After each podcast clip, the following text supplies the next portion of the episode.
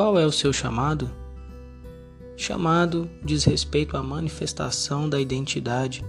É uma convocação para exercer algum dom, habilidade, responsabilidade ou poder inerente ao indivíduo ou sociedade.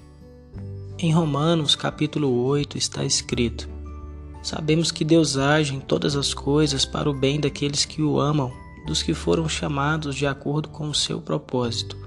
Pois aqueles que de antemão conheceu, também os predestinou para serem conformes à imagem de seu filho, a fim de que ele seja o primogênito dentre muitos irmãos. E aos que predestinou também chamou, aos que chamou também justificou, e aos que justificou também glorificou. Percebemos nesse texto que Deus nos conhece, Deus sabe quem nós somos, Deus conhece a nossa estrutura e as nossas capacidades e habilidades antes mesmo de nós o conhecermos. O apóstolo Paulo afirma isso em Gálatas, capítulo 1, versículo 15, dizendo que nós somos chamados desde o ventre materno. Ele diz: Mas Deus me separou desde o ventre materno e me chamou por sua graça quando lhe agradou. Você já se perguntou por que você nasceu no Brasil?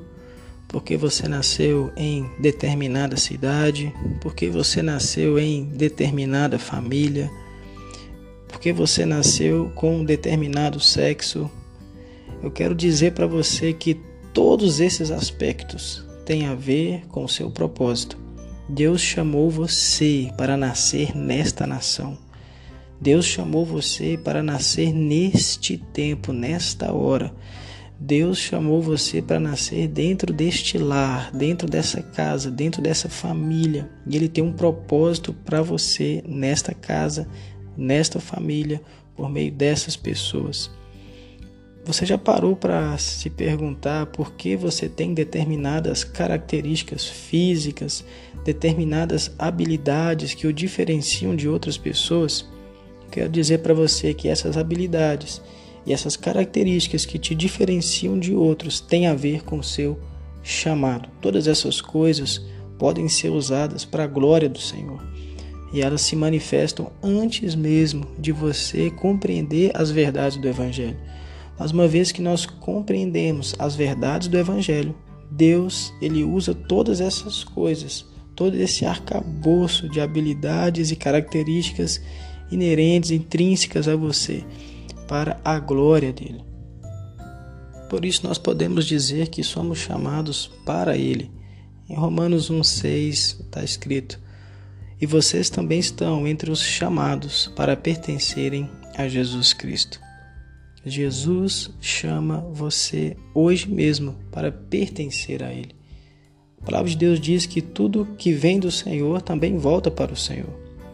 Deus te deu todos esses dons, todas essas habilidades para que isso também pudesse ser apresentado diante dele. Jesus pagou um alto preço por nós. Ele pagou um preço de sangue, morrendo na cruz pelos nossos pecados. Em Mateus 9 está escrito: pois eu não vim chamar justos, mas pecadores. Jesus pagou o preço pelos nossos pecados. Nós que estávamos longe dele por causa do pecado, longe de Deus por causa do pecado, agora somos aproximados por meio da morte de Jesus. Ele pagou esse preço de sangue para que pudéssemos agora viver a nossa verdadeira identidade nele, para que pudéssemos ser parecidos com ele e honrar a Deus com todas as nossas habilidades. Nós também somos chamados para a santidade. Está escrito: Sejam santos, porque eu, o Senhor, sou santo. Santidade é uma característica de Deus que ele também deseja imprimir em todos nós. Em 1 Tessalonicenses 4 diz: Porque Deus não nos chamou para a impureza, mas para a santidade. Portanto, aquele que rejeita essas coisas não está rejeitando o homem, mas a Deus que lhe dá o Espírito Santo. Quando nós aceitamos o chamado de Jesus para pertencer a Ele, nós também recebemos em nós o Espírito Santo, o Espírito de santidade de Deus. Santidade representa a glória de Deus, a pureza de Deus. E agora, quando o Espírito Santo vem habitar em nós, nós recebemos poder para vivermos em santidade e provarmos e comprovarmos da boa, perfeita e agradável vontade do Senhor para as nossas vidas. Agora não somos mais escravos do pecado, mas pertencemos a Jesus para viver em santidade com boas obras aqui na terra. E por último, nós somos chamados para vencer. Romanos 11, 29 diz: Pois os dons e o chamado de Deus são irrevogáveis. Eu quero dizer para você que os dons e o chamado de Deus para sua vida são irrevogáveis. Homem nenhum pode arrancar de você os dons e o chamado de Deus para sua vida. O diabo e os seus demônios não têm poder para arrancar de você os dons e o chamado de Deus para a sua vida. Por isso eu quero te encorajar com essa palavra hoje.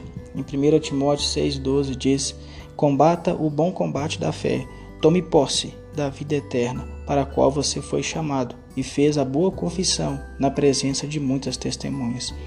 Quer dizer para você que homem nenhum tem o poder de tirar o chamado de Deus das suas mãos. Homem nenhum tem poder para tirar os dons de Deus sobre a sua vida, nem o propósito do Senhor para você.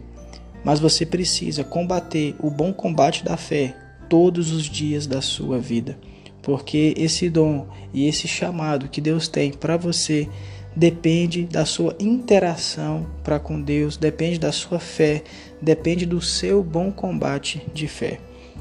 O apóstolo Paulo diz no final da sua vida: Combati o bom combate, guardei a fé, e agora me está reservada a coroa da justiça, que eu receberei do justo juiz.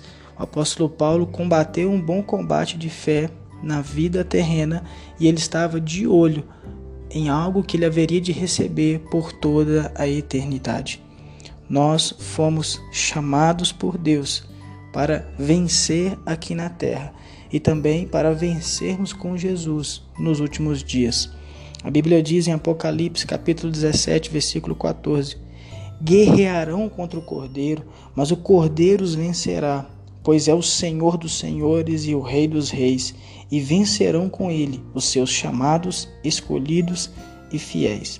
Aqueles que perseveraram até o fim no seu chamado, no seu propósito, vai vencer juntamente com Jesus e vai viver com ele por toda a eternidade. Gostaria de orar com você nesta hora. Senhor, eu oro por esta pessoa que está me ouvindo agora e eu clamo pela ação do seu Espírito sobre a vida dela. Que o dom, que o chamado do Senhor sobre a vida dessa pessoa venha à tona, que ela receba força e fé para combater o bom combate todos os dias da vida dela. Deus, se ela está fraca, que o Senhor dê força. Se ela estiver sem fé, que o Senhor aumente a fé dessa pessoa. Deus, se ela estiver caída, que o Senhor a levante. Eu clamo pela ação do Senhor na vida dela. Deus, que o Senhor venha com poder e com a sua glória revelar o plano, o propósito do Senhor para esta pessoa, de modo que ela possa experimentar da boa, perfeita e agradável vontade do Senhor nesta vida e que ela também possa experimentar da vida eterna ao seu lado. Eu oro no nome do Senhor Jesus. Amém.